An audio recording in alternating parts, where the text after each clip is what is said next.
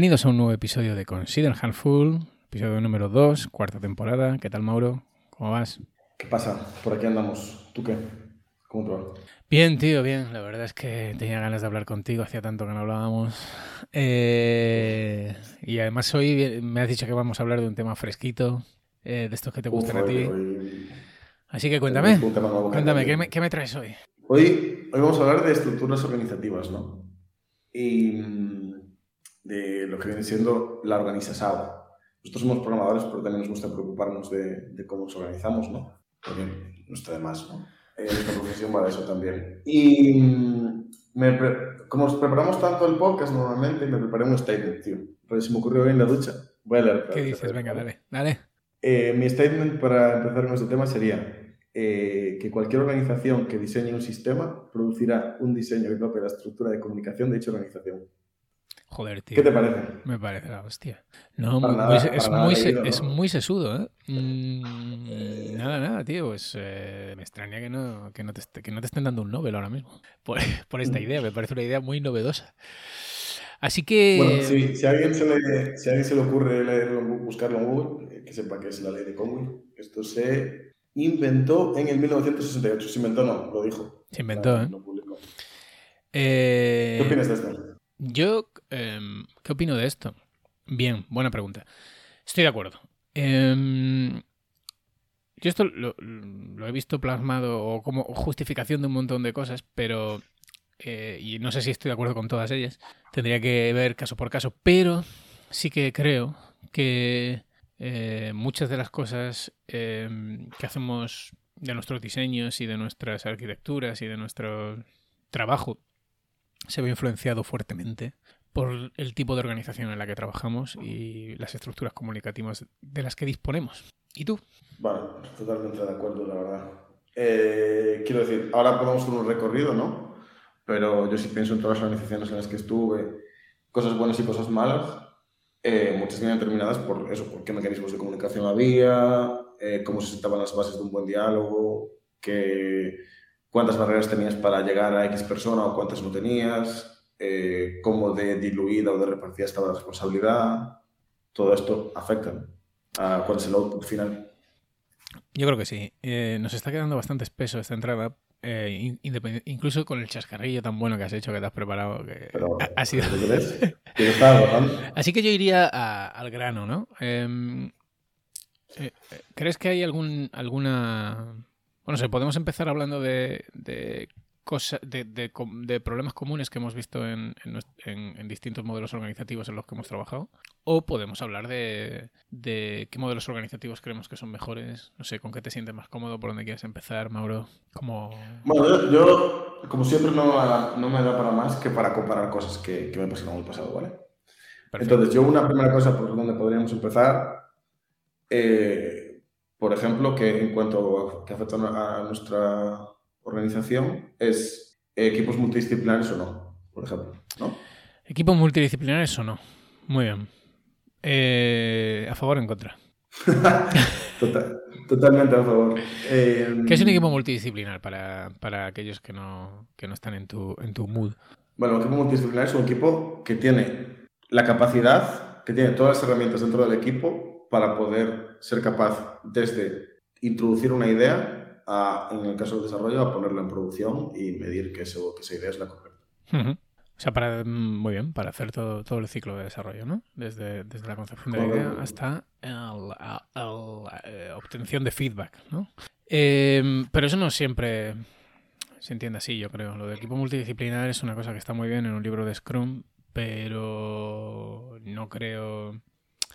eh, o sea, evidentemente este tipo de estructura, si existe, eh, reduce mucho la fricción y la comunicación entre distintos expertos, porque todos forman parte del mismo equipo y todos están embarcados en la misma, en la misma aventura. Pero es raro verlo. No sé, no sé qué opinas tú. O sea, realmente un equipo multidisciplinar en el que tienes todos los perfiles necesarios para lanzar algo desde la idea hasta el final. eh, yo no lo, no lo he visto mucho, quiero decir.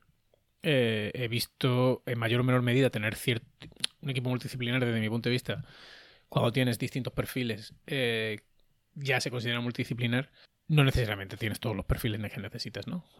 Supongo que cuanto más tengas, pues más reduces ese gap comunicativo y, más facilita, eh, pues eso.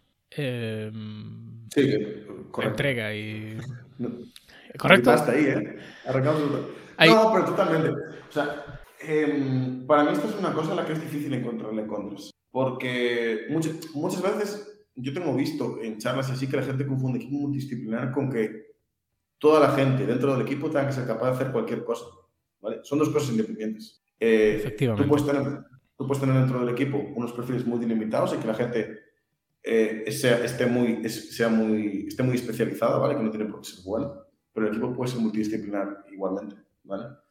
Para mí, acorta mucho más la colaboración, facilita mucho más la, la colaboración y acorta mucho más la comunicación y eso siempre es bueno.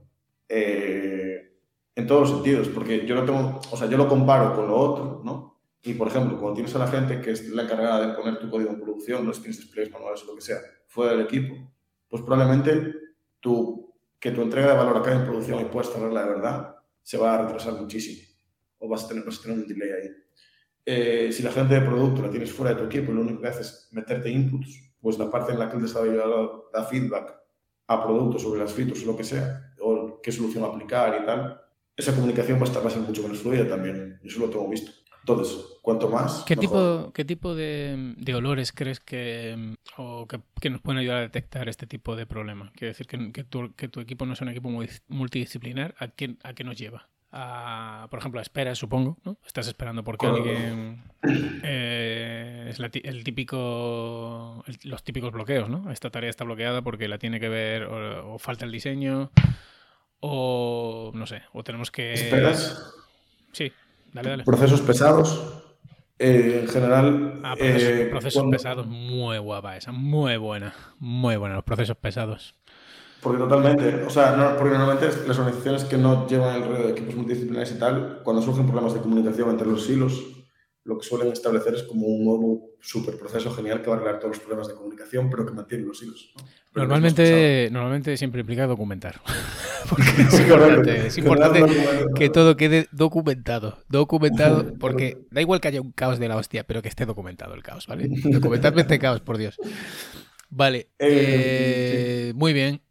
¿Qué más cosas crees que podemos que, dan lugar eh, la, ausencia o la carencia de equipos multidisciplinares? La verdad es que yo hace tanto tiempo que trabajo con gente, eh, o sea, en equipos de este tipo, que no me acuerdo, pero estoy seguro de que de esos dos que hemos mencionado seguro, ¿no? Las esperas y tal, eh, los procesos muy pesados para... Pues eso, porque normalmente una cosa lleva a la otra, ¿no? Hay esperas, o sea, hay bloqueos. Eh, entonces, eh, la persona, ese recurso que está compartido, lo que sea recurso, hablando de personas como recursos, me encanta. ese recurso compartido, entonces resulta que es una cosa muy, pues eso, que, que todo el mundo quiere tirar de él y tal. Entonces se establece un proceso súper pesado para que pueda organizar y priorizar bien las cosas y tal. Al final eso no, hace más que poner más palos en la rueda, ¿no? Ciclos de feedback. Eh, bueno, los ciclos de feedback se van alargando, evidentemente. Eh, Pero se van alargando y va a haber menos seguramente. Va a haber menos. Como, porque normalmente se convierte en un dolor, un ciclo, en plan pedir feedback a algo, entonces intentas evitarlo, mm. o al menos es lo que veo. Entonces, en, en que haya menos feedback viene la catástrofe las cosas van menos pulidas y todo eso. Claro, por ejemplo... Eh, o sea, hay menos y más largos, diría. Efectivamente. Eh, y no sé, ¿qué perfiles dirías que son necesarios? En equipo multidisciplinar, los más importantes, ¿qué dirías que son? Pues normalmente la gente que se encarga de producto. Alguien de negocio, ¿no? Claro. O producto, vamos, como quieras. Eh, alguien que, o sea, los desarrolladores. Que también puedes controlar de producto. Correcto. Pues, o sea, en general, los perfiles en T son los más valiosos, ¿no? Pero eso es otra cosa que, que he dejado margen. Pero las, digamos, sin entrar en perfiles, pero las áreas de conocimiento que tienes que tener cubiertas normalmente son producto, desarrollo, eh, infraestructura, ¿no? Que también puede estar, puede ser una misma persona. Em, si haces algo que requiera diseño, diseño, ¿vale? Y luego alguien que gestione ese percal. Porque, porque aquí podemos introducir también el concepto de bueno, si quieres lo hablamos luego, de responsabilidad diluida o cómo, cómo, repartir responsabilidades, jerarquías y todo eso, que es otro, otro eje ¿no? de, la, de la organización de equipo. Pues entremos. ¿Qué pasa con la responsabilidad de vida? O sea, yo creo que lo del, lo del equipo multidisciplinar está hablado, ¿no? Sí, yo creo que sí. Yo creo que entrando en cómo se reparten las responsabilidades en organizaciones y, dentro de, y después dentro de cada equipo y tal, ¿no? Está como la manera jerárquica en la cual pones a gente por encima y le haces eh, responder ante todo lo que tengan por debajo, ¿no? Y esas personas a la vez, pues, pondrán a unas, de lo que tienen por debajo a unas personas por encima de las otras tal, ¿no? Y es un ciclo continuo. O sea, un enfoque más jerárquico o, un, o pues, tener un enfoque más plano, más de pues, sociocracia, valocracia, lo que sea, ¿no? Eh, en mis experiencias aquí, cuanto, cuanto menos jerarquías pongas, mejor, porque, quiero decir, al final las jerarquías yo las veo negativas en, en, varios, en varios sentidos, como pueden ser, por ejemplo, que normalmente la persona que está por encima puede ser un proxy, ¿vale? Para algo, o sea, te puede estar cortando lo que sea. Si solo es una persona responsable de ti o de un equipo o de una decisión en concreto, puede estar muy sesgada y que su sesgo se aplica a todo, ¿vale? si, si pones a una, a una, única persona a tomar cualquier decisión. Entonces, en general, creo que es algo que hay que evitar, ¿vale? Pero eso no quiere decir que no pongamos la responsabilidad en algo, ¿vale?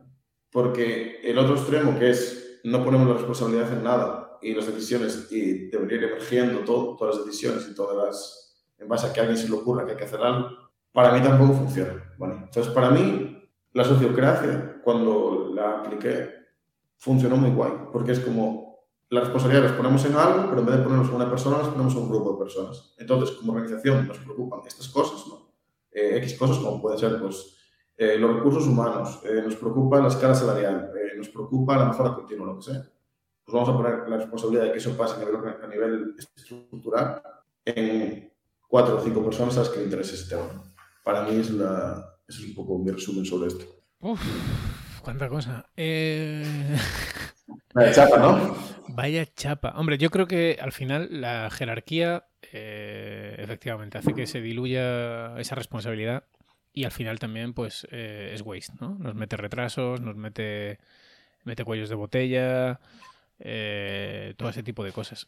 pero es verdad que la ausencia total de, de jerarquía eh, puede ser un problema también. Entonces yo creo que depende mucho, en este caso depende mucho de las personas. Y no creo, no tengo una respuesta tan eh, clara en este sentido. Quiero decir, yo creo que aquí depende mucho más de las personas que estén. Porque yo trabajo en empresas muy jerárquicas en las que se trabajaba como si no hubiera jerarquía, ¿vale? Porque al final eso, o sea, depende un poco del trato de las personas, de cómo, de la comunicación, de lo que hablábamos antes, ¿no? De cómo sea la relación. Eh, al final no nos olvidemos que somos personas, ¿no? Y que trabajamos y somos y tenemos sentimientos. somos sentimientos y somos sentimientos, es que no me acuerdo qué decía. Somos, somos ciudadanos de un lugar llamado mundo. Claro, entonces, eh, y nos gusta abrazar eh, árboles y tal. Entonces, yo en ese eh, en el sentido, en ese sentido creo que es bastante, es bastante complicado. Yo, yo, creo que en general todo el mundo puede estar más o menos de acuerdo en que las, en que las jerarquías pues imponen un imponen un pues un corsé, ¿no? Como ah, y, y, muy poca flexibilidad a la hora de trabajar y que es algo que no se adapta bien al tipo de trabajo que nosotros hacemos. Pero es verdad que, que, la ausencia de jerarquía y la ausencia de referentes y, ¿no? y que todo el mundo sea igual y tal, eh, impone también una responsabilidad. O sea, necesitas de una gente que, que entienda ese, ese, que entienda las reglas del juego, ¿no? Yo creo que que es bastante complicado y bastante inusual y entonces como que yo creo que podría funcionar eh, pues eso si fuera si, si, fuera más común y fuera más más eh, encontrar más gente que trabaja de esa manera. En fin no quiero yo que esto quede como que estamos aquí haciendo una apología del comunismo pero pero bueno no funciona mucho no funciona mucho el tema en ningún sitio. Entonces no sé te diría que que eh, mi respuesta sería que, que yo intentaría minimizar la jerarquía a lo mínimo que, sea sostenible. De todas maneras, siempre hay una jerarquía. Pero siempre, siempre prestando atención eso, a no diluir las responsabilidades. O sea, no, a, no, a que las responsabilidades no queden en nada. Claro, eso es importante. Em, Pero por eso te digo que eso depende muchísimo de la gente también. Cosas que, cosas que me, ya, no, ya no ejemplos concretos, ¿no? Cosas que me funcionan, cosas que veo fáciles de repartir y cosas que no, ¿no? O sea, por ejemplo, yo dentro de un equipo veo muy interesante que todo el mundo pueda opinar pueda decidir y sus... O sea, no es que pueda opinar solo un poco y luego una persona toma la decisión, sino que entre todos tomen las decisiones de cómo se organiza el equipo. ¿vale? Pero también es importante que haya una persona o dos o tres cuyo foco sea el garantizar que esas decisiones se toman y que el equipo se preocupa de solucionar sus problemas organizativos. Claro. Efectivamente. O sea, yo creo que, o sea, idealmente podría ser el equipo también el que hiciera ese segundo, ese segundo rol. Idealmente. Pero yo creo que es un error, tío. Perdona que te corte. Porque muchas veces tu foco no está ahí. Es decir, tu foco está, si eres desarrollador, pues yo que sé, muchos horas al día desarrollar. Y obviamente a mí me preocupa cómo, sobre, cómo me organizo como equipo, ¿no? Y puedo tener ideas sobre eso. Pero no paro dos horas al día y me pongo a ver la big picture del equipo y pienso, ostras, pues nuestro siguiente paso o nuestro, tenemos problemas aquí y vamos a intentar solucionarlos, ¿sabes? Por eso creo que es importante que, que alguien a nivel estratégico esté pendiente de eso. bueno, pero por eso, por eso yo creo, eh, por eso yo creo que volvemos a lo de multidisciplinar y también eh, diverso, un equipo diverso, ¿no? Eh, es que idealmente tú, o sea, idealmente, ¿vale? Por supuesto, hace falta un entorno de confianza y, autonomía y, tal, ¿no? Pero idealmente, alguien dentro del equipo podría ver esa carencia, alguien que esté más proclive por llevar, por, por hacer eso, y podría tomar esa responsabilidad de forma eh, de mutuo propio. Sí, pero, pero claro, yo entiendo lo que tú dices. No puedes dejar eso al albor de que alguien salga, es eh, de que alguien emane para hacer esa labor. Esa labor hay que hacerla sí o sí. Te voy a poner un sí. Es como si tú coges y dices, eh, vamos a meter cosas en un tablero de cama, de tareas de desarrollo, y vamos a esperar. O sea, es como que lo dejas, como si eh, si lo aplicases el desarrollo es como si lo pusieses en un segundo plano, ¿no? Es en plan, rollo, imagínate, meto cosas en un tablero de Kanban a ver si a alguien se le ocurre que hay que hacerlas, ¿no? Obviamente, si eres desarrollador, lo primero que haces es levantarte por la mañana, ese tablero de Kanban y coges lo primero que haya. Pero quiero decir, si todos tuviésemos un perfil como en el que multidisciplinar, ¿no? un perfil, un equipo, que nos pudiésemos levantar por la mañana y decir, eh, pues hoy voy a hacer diseño porque creo que tal, ¿no? Pues creo que es, creo que es un error eso, rollo dejarlo como al, al aire de que a alguien se le ocurra que, no sé, yo creo que la idea es muy poderosa. O sea, y que, y que podría funcionar. Y, pero evidentemente lo que te digo, hace falta mucha confianza eh, en todos los miembros del equipo.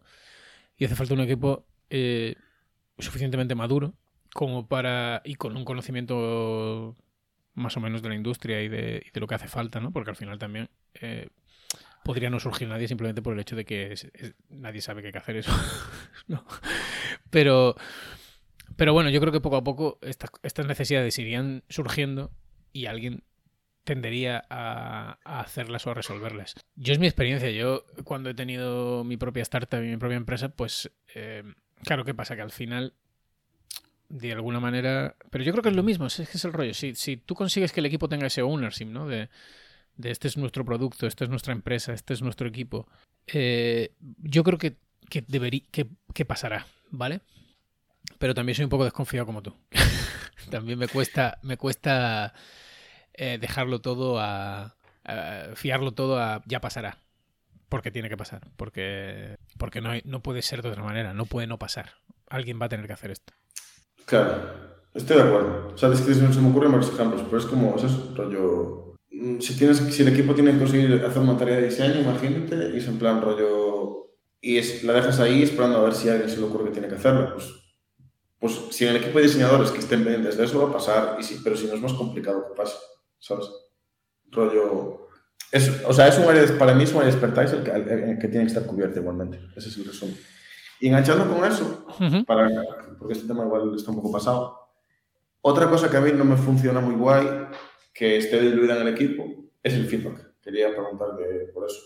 Feedback, que no, que no te funciona muy bien que esté incluido en el equipo, no te he entendido, perdón. Que esté diluido en el equipo. Ah, ya. Sí, el feedback es algo a lo que yo le, doy mucha importancia, y, pero no solo yo, quiero decir...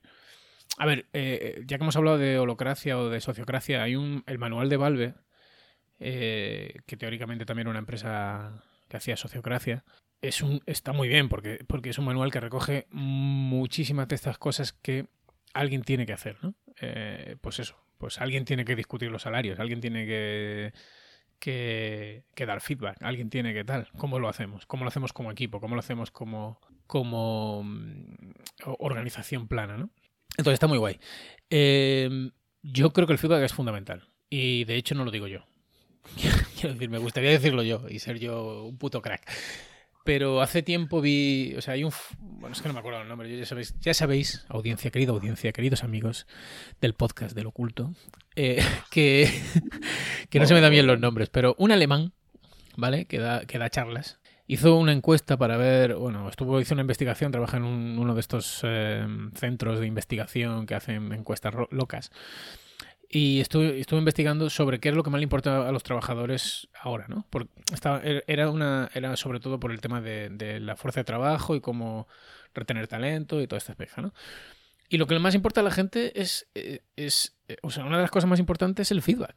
Y, y es así, y, te no sé, puedes entenderlo o no, pero es así. O sea, a todos nos gusta saber que nuestro trabajo lo estamos haciendo bien, que estamos cubriendo expectativas y que estamos creciendo en la empresa y que, y que nuestros eh, compañeros ven y reconocen el valor que estamos aportando, eso nos gusta a todos. Entonces es una de esas cosas que, que, hay que hacer sí o sí. Que a lo mejor en una, en una estructura plana cuesta más.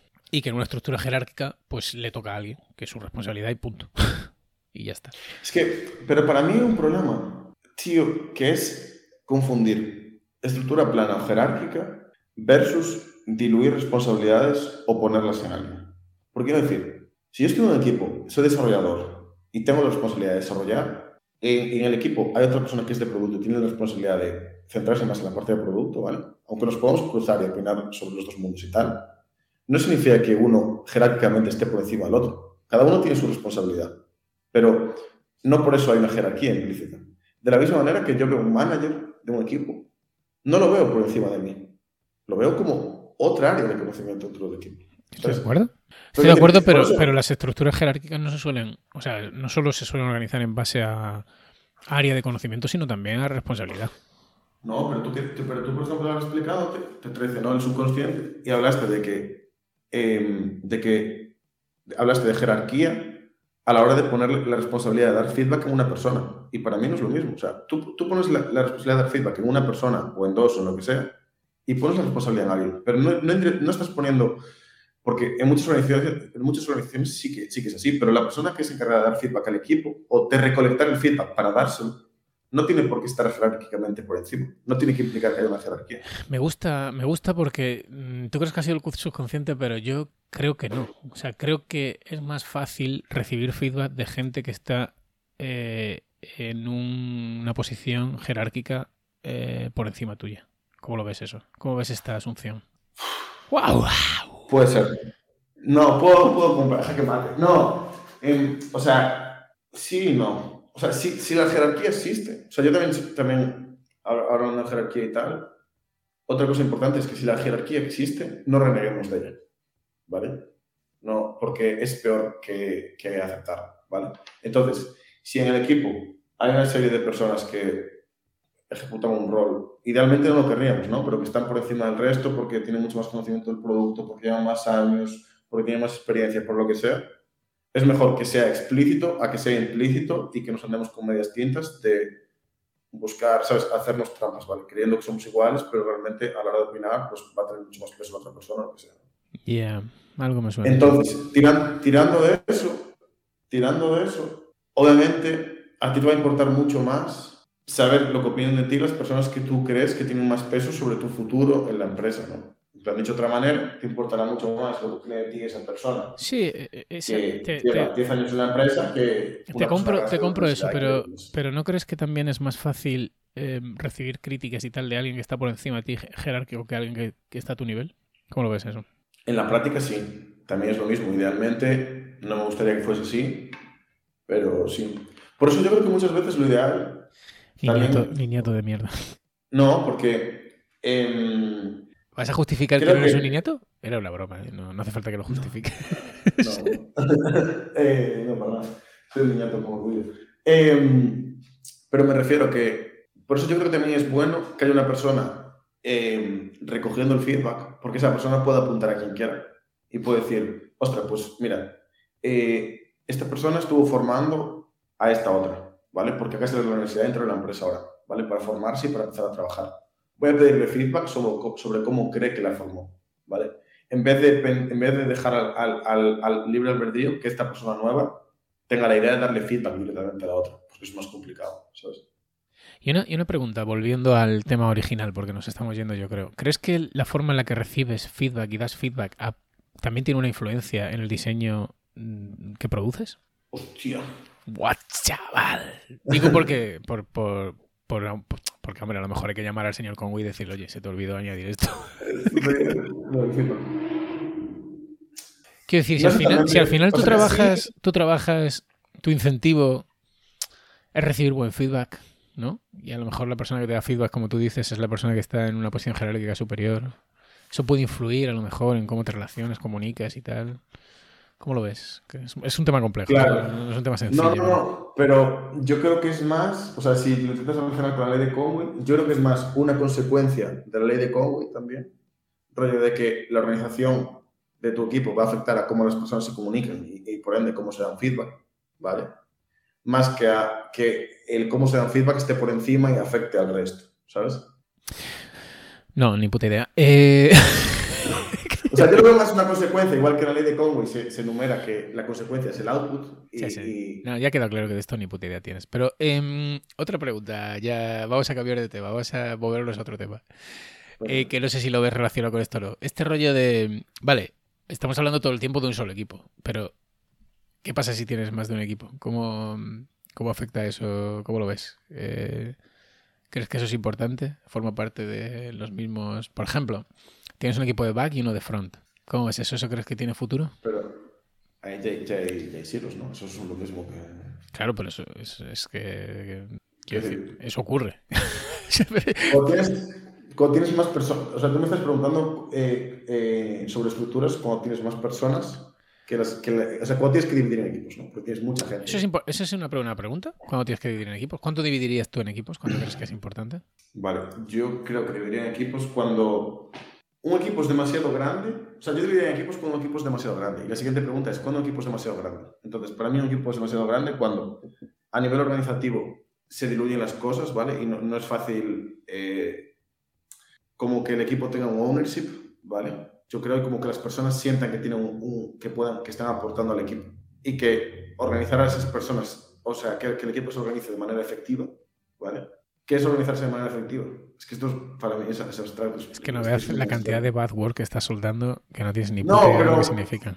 No, porque quiero decir, vamos a ver. Un equipo es demasiado grande cuando la sensación que tiene el equipo de cómo está contribuyendo es mala. En plan, yo siento que estoy yendo corto, siento que estoy, siento que estoy lento porque eh, somos 30 eh, personas tocando la misma base de código, hay mucho código, no somos capaces de tener todas el mismo conocimiento, por ejemplo, si lo aplicamos a desarrollo. Entonces queremos repartirlo en áreas de dominio y que haya algún equipo. Pero ahí es abierto un melón muy gordo, ¿no? Porque, porque ya estás metiéndote en cómo vas a dividir los equipos. Pero, pero decir, pues si tienes ese problema es una manera de, arreglarlo. No tiene por qué, porque depende cómo los dividas. Es que también es verdad. No, no, sí, no porque de hecho la división que me gustaría sería otra. Efectivamente, entonces lo, acabo de ver por dónde va. Yo, ahí está la regla esta de las dos pizzas, ¿no? Familiares. Y si no puedes darle de comer con dos pizzas familiares, que es muy grande, ¿no? Pero yo que es una cosa, es una mierda. Porque puede aplicar en casos, en otros no. Es una broma. Pero mm, bueno, yo, a mí me gustan los equipos pequeños, la verdad. Eh, no sabría decirte cuándo hay que dividir. O sea, para mí una cosa que hay que tener en cuenta, al margen de, porque muchas veces lo pensamos como ritmo y tal, pero por ejemplo, el que las personas sientan que el tamaño del equipo afecta a cómo la persona sienta que, que está contribuyendo. Porque tú estás en un equipo pequeño, todas las personas todas van a sentir que están contribuyendo al equipo. Pero si estás en un equipo muy grande, a lo mejor es más difícil, ¿no? Tú no, tú no ves ese punto.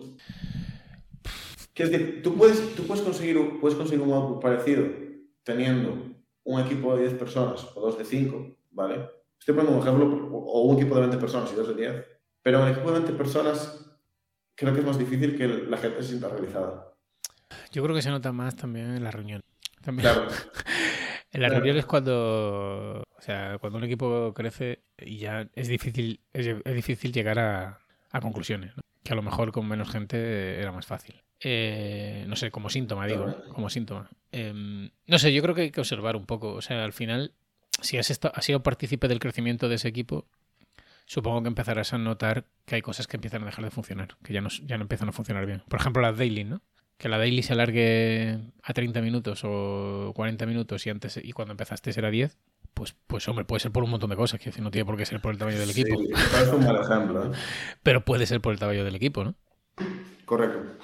Eh, no sé, estaba, estaba pensando en, en ceremonias o prácticas que, serlo, que- pero- que usas habitualmente y que a lo mejor eh, empiezas a- empiezan a dejar de funcionar. Y a lo mejor es una de las cosas que no nos solemos plantear o que tal, es que sea porque el tamaño, el equipo está creciendo y, y ya no, O sea, y no aplica. O sea, puede afectar una serie de cosas, ¿no? En plan, el rendimiento del equipo, donde entraría todo este tema de las reuniones y tal, eh, la sensación de cómo- que al final va unido a la sensación de cómo está entregando el equipo, de si está entregando con calidad o no, ¿vale? Porque afecta, el tamaño del equipo, del equipo también afecta a la calidad del código que estás haciendo, Sí. la felicidad de las personas. O sea, ¿Qué? ¿La felicidad? bueno, o sea, la felicidad, en plan, la- la- eso, lo que decía antes, la sensación de, de- o sea, Es un puta plaza Sí. farolas, ¿eh? la realización, la realización de las personas, sobre cómo se sienten realizadas, en plan, o de, o de representadas, o de Sí, sí. valoradas. Eh, el tamaño del equipo y cómo se organiza el equipo afecta a todo eso. Entonces, obviamente, cuando tienes esos problemas, te puedes parar a analizar y una conclusión a la que puedes llegar es esto es porque el equipo es demasiado grande. Pues ya está. Bueno, llevamos 35 Bueno, minutos. Eh, faltan dos temas como mínimo que son importantes tocar, así que vamos a, vamos a intentar acelerar un poquito porque la gente Venga. ya se estará, ya estará- ya habrá gente desconectando. Menos mal que esto luego lo cortas, tío. No, no te creas, le quito solo los, los- las pausas. Em, ¿Cómo partir el equipo? Ya lo hemos hablado, eh, o sea, hemos introducido la patita, pero es un tema, es un tema complicado, no sé si saltarlo, Venga. porque es complicado. Y lo otro que te quería preguntar, o el otro tema que creo que es importante es comunicación síncrona o asíncrona. Hostia. Hostia, qué bueno. Eh, bueno, yo, soy- yo sinceramente soy muy de síncrono. Soy muy de síncrona, ¿eh? Totalmente. Y yo Pero creo yo que creo que- aquí, aquí eh, por ejemplo, yo creo que aquí sí que se nota mucho el tema del tamaño del equipo, ¿no? La comunicación síncrona sí- empieza a ser poco efectiva cuando el- equipo crece. Claro, totalmente. Me, me gusta tu punto. Porque yo sinceramente soy, o sea, yo amo el trabajo en remoto, o sea, amo trabajar desde una oficina, pero me gusta tener a la gente cerca como si estuviese en una oficina. O sea, me gusta reproducir el entorno de una oficina en remoto. Yo soy ese tipo de personas. Sí, ya, tiene que haber de todo. Eh, No, no, no, yo también. Yo, a mí me encanta trabajar con gente face to face, eh, en, en persona, pero no me gusta nada conducir una hora para llegar a la oficina. Entonces, eh, a mí lo que me gusta es eh, eh, que la gente venga a mi casa a trabajar. Pero como eso tampoco pasa, pues entiendo que la mejor manera, la mejor mezcla, combinación es, es lo que tú dices. Solo que es difícil conseguirla. No, pero, pero quiero decir, hay mucha gente ahora que dice que el trabajo en remoto no solo es poder trabajar desde donde quieras, sino cuando quieras, ¿no? Y que para eso la comunicación asíncrona es súper importante. Tengo visto a gente también opinar que, que tener Slack es una pérdida de tiempo, que todo se debería documentar y en plan generar de, de- otra, de otra manera, ¿no? Que rollo que ni siquiera, ni siquiera Slack. Eh, yo la verdad es que todos esos approaches nunca me funcionaron y es lo que hice, es lo que te digo. Yo reproduciría lo más fiel posible el, el ambiente de una oficina, donde tienes a todo el mundo cerca Pero, y y esto es importante, porque esto no se suele hacer en una oficina. Bueno, no se suele hacer. Se intenta, ¿no? Pero no tan formalmente como, como suele ocurrir en remoto, ¿no? O sea, yo también creo que, que es... Bueno, no favorecer a lo mejor la, la, eh, la sincronía sobre la sincronía, pero, pero sí, favorecer. favorecer. Vamos a decir que sí. Pero ¿crees que todo debe estar también plasmado para que eh, para permitir el trabajo asíncrono? O sea, si alguien se ha perdido una reunión, si alguien tal, eh, si Ah. hay gente... eh, ¿Cómo lo ves eso? Porque eso sí que es algo que no se suele hacer en la oficina, pero claro, también es cierto que en la oficina como que al final estás tanto tiempo junto, eh, ¿no? Que, que, de alguna manera supongo, no sé, es que no me acuerdo, hace tanto ya que no trabajo en una oficina, pero supongo que todas estas cosas, pues, oye, ¿qué pasó ayer? No sé qué, tal, ¿no? O sea, como que, no sé, es fácil mantener, mantenerte a rueda. Y, y en remoto no. Y yo veo, encuentro bastante importante, ¿no? Poder llegar al día siguiente, no haber estado en una reunión y poder saber qué ocurre en esa reunión, ¿no? Y tal. Eh, entonces, eh, es un tema ¿Qué que, que no tengo una opinión firme, pero, pero que me parece que la manera ideal sería trabajar de forma sin- síncrona eh, lo que se pueda, pero siempre también, pero como si, como si tú, pretendiendo que, que la comunicación es asíncrona, ¿sabes lo que te quiero decir? A ver si me... Yo ahí lo que aplicaría sería, em, porque lo hacía igual cuando trabajaba en una oficina, que es el de que tú generas documentación solo si el tiempo que vas a invertir en generar la documentación lo vas a ahorrar en explicárselo a las personas a las que interesa la documentación. ¿Me expliqué? Te explicaste, pero no sé si es, si es algo que es, que es aplicable en la realidad. Porque, claro, yo pues, sí, eh, porque por pues, ejemplo, yo como trabajo en oficina, y es un poco la misma ley que ahora es, si voy a una reunión y a lo mejor en la reunión estamos cuatro personas, tomamos una decisión que afecta a otras diez, ¿vale? Porque el equipo decidió que se iba, que se iba a hacer así, ¿vale? Pues generar un acta de la reunión y mandarla en plan de, oye, hablamos todo esto, tal, que os interesa, está bien. Claro, Si pero no es lo que te digo. Si no es, si no es por, si no es por norma, al final depende de que, de que tú decidas si eso le afecta a 10 personas o no. ¿Sabes lo que te quiero decir? Entonces, no, sé. pero asumo que hay la transparencia como para que todo el mundo sepa que, que había esa reunión. Pero quiero decir, al final, si volvemos al tema original, ¿no? Y ya vamos cerrando. eh, esos gaps de comunicación también, esos, esas, esas pérdidas de comunicación en el cable, ¿no? Eh, también afectarán de alguna manera al diseño de tu aplicación. Por ejemplo, tener tener cosas repetidas, eh, mismatch, ¿no? Hay cosas que, que, que se contradicen, ¿no? Una con otras, porque al final hay pérdida de, pérdida de comunicación. Eh, entonces, no sé. No sé si, si el remoto de alguna manera eh, nos condena a, a este tipo de, de problemas o no. Yo creo que no, la verdad. O sea, también está aquello de que, de que el remoto saca, saca- o sea, agrava los problemas de comunicación que tengas, ¿no? Y creo que tiene que ver con esto. Sí. O sea, Tenía una, eh, tengo, o sea, Pepe Doval, que es un antiguo integrante de otros de otros de mis podcasts, lo conoceréis de podcasts como Rampod. siempre, siempre decía que el remoto no añadía ningún problema, pero lo era como, como el gran hermano, la casa de gran hermano, lo magnificaba. Claro. Pues, pues eso. Entonces, es que yo tengo estado en equipos de, con 8 o 9 personas, 10, 11, 12, y estar en remoto y todo el mundo sabía todo, porque era muy fluido, ¿sabes? El plan. Y se sentía así, rollo. Y tengo estado en equipos con 4 donde había silos, ¿sabes? Y a lo mejor sí que tienes que generar esa documentación. Por eso digo, Bueno, no creo que sea una cosa del remoto. La última pregunta, porque de esto ya veo que tampoco tienes ni zorra. Eh, entonces, ¿cómo dices que dividirían los equipos? Pues probablemente, o sea, depende a, a qué altura.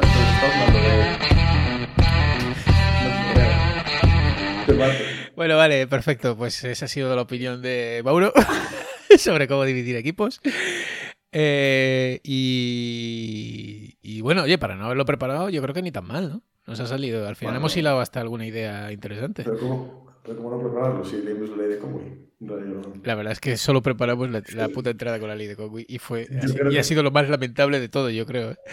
Yo creo que. es- ¿Qué yo qué creo que podemos aprender de este más- podcast? Que si preparamos las cosas...